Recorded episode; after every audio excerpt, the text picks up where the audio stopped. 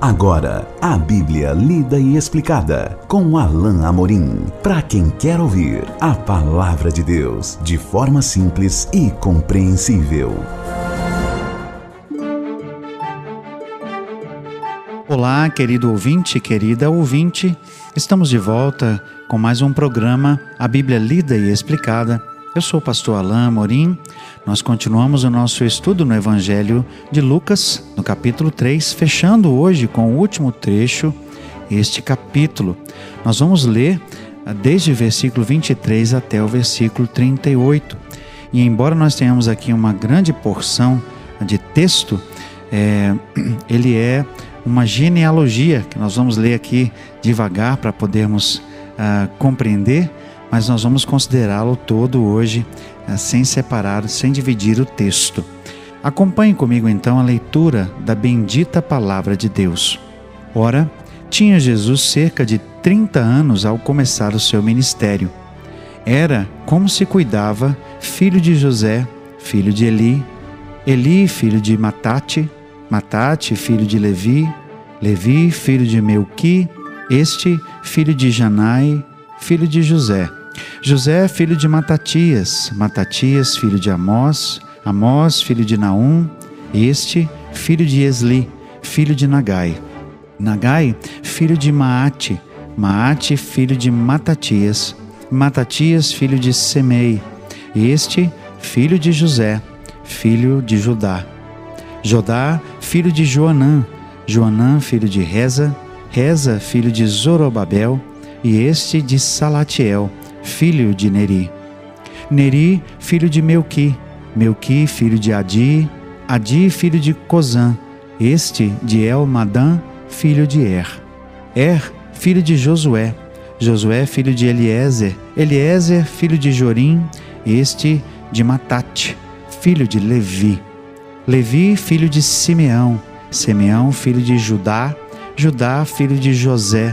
Este, filho de Jonã, filho de Eliaquim, Eliaquim, filho de Melá, Melá, filho de Mená, Mená, filho de Matatá, este, filho de Natã, filho de Davi, Davi, filho de Jessé, Jessé, filho de Obed, Obed, filho de Boaz, este, filho de Salá, filho de Naasson, Naasson, filho de Aminadab, Aminadab, filho de Admin, Admin, filho de Arni, Arni, filho de Esrom, este, filho de Pérez, filho de Judá. Judá, filho de Jacó. Jacó, filho de Isaque. Isaque, filho de Abraão.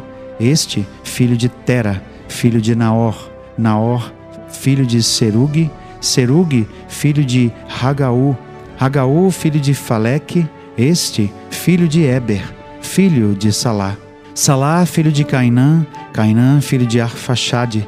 Arfaxade, filho de Sem, este filho de Noé, filho de Lameque, Lameque, filho de Metusalém, Metusalém, filho de Enoque, Enoque, filho de Jared, este filho de Maalael, filho de Cainã, e Cainã, filho de Enos, Enos, filho de Sete, e este filho de Adão, filho de Deus. Nós temos aqui uma longa linha genealógica de Jesus e algumas observações importantes para que você possa compreender um, um pouco melhor esta genealogia. Não é a primeira vez, certamente, que você ouve uma genealogia e não é a primeira vez que nós temos no texto da Bíblia uma, uma genealogia. Nós já vimos quando estudamos lá no comecinho o nosso estudo do Evangelho de Mateus que as genealogias são importantes. Uh, elas são uma importante parte de muitas culturas, especialmente no tempo antigo. Era a forma como as pessoas registravam os nascimentos e faziam o traçamento das linhagens. E, ah, em termos dos judeus, era assim que eles conheciam de onde ah, vinham as famílias, de que tribo elas, elas eram originárias. Aqui no Novo Testamento, nós temos uma distinção importante entre essa genealogia registrada aqui em Lucas e aquela genealogia presente no Evangelho de Mateus. Nós vamos ver isso daqui a pouco. Mas no versículo 23 nós temos uma outra informação importante que nos diz o texto. Tinha Jesus cerca de 30 anos ao começar o seu ministério.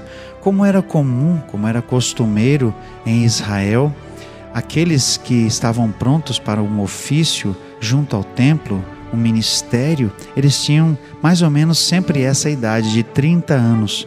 Os sacerdotes só entravam no seu ofício com 30 anos. Aqueles que auxiliavam no templo só tinham, né, os, os levitas, eles só tinham o início dessa, dessa jornada aos 30 anos.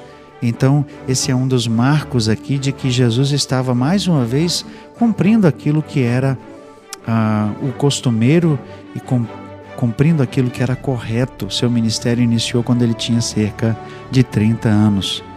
Tem mais um detalhe importante no verso 23 que eu quero chamar a sua atenção. Era como se cuidava filho de José, filho de Eli. Por que essa expressão como se cuidava? Essa expressão quer dizer que assim as pessoas sabiam, assim as pessoas tinham ouvido que ele era filho de José. Por que esse cuidado de Lucas? Porque nós sabemos que Jesus não era, na verdade, filho de José. Ele era filho de Deus. Ele tinha sido, uh, ele tinha nascido de forma, uh, de forma sobrenatural uh, do Espírito Santo de Deus que veio sobre Maria, como nós já vimos no comecinho do relato de Lucas. José era pai de Jesus numa formalidade, porque ele era casado com Maria, mas Jesus não era filho biológico, por assim dizer, não é? De José. Por isso essa expressão, como se cuidava, como era conhecido. Lucas deixa claro que José é, era pai de, de Jesus, mas aqui de maneira simbólica, porque Jesus, na verdade, era filho do próprio Deus, como nos diz o texto, ah, e, e conforme foi anunciado pelo anjo que o Espírito Santo veio sobre Maria, e ela então concebeu e ela deu à luz a Jesus. Por fim, Aí começa uma sequência de nomes, é, e nós não vamos lê-los novamente aqui, não é? Isso seria por demais enfadonho né? e desnecessário. Nós vemos aqui alguns nomes importantes que chamam a atenção, não é? Nós temos aqui o nome do filho de Davi, é, né? Davi, filho de Jessé, temos Obed, Boaz, são figuras conhecidas. Depois nós temos mais na frente o nome de Jacó, Isaac, Abraão, e por fim, lá no caminhando para o final da genealogia, nós temos o nome de Noé, temos o nome de Enos, que era filho de Adão, e Adão, filho de Deus. Qual é a diferença então entre esta genealogia e a genealogia de Mateus? A diferença é essa.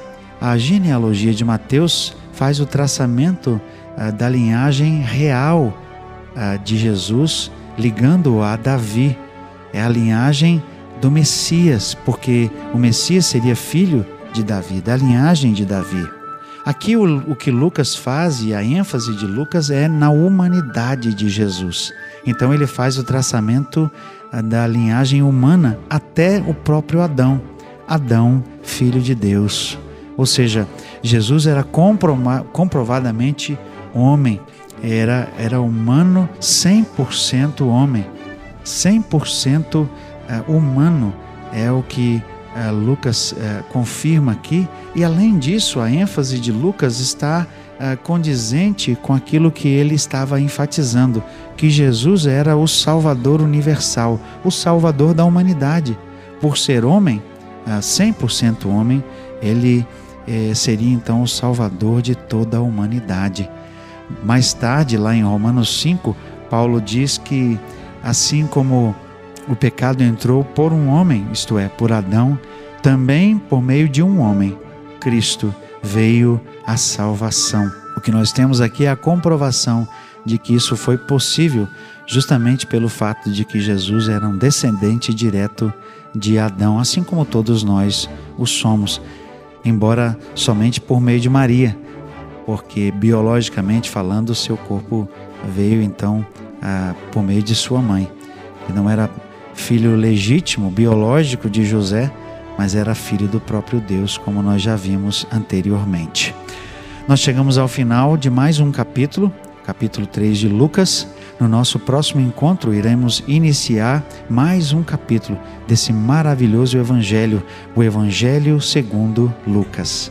Até lá, que Deus abençoe a sua vida. Acesse agora nossa plataforma e baixe os podcasts www.rede316.com.br. A Bíblia lida e explicada com Alain Amorim.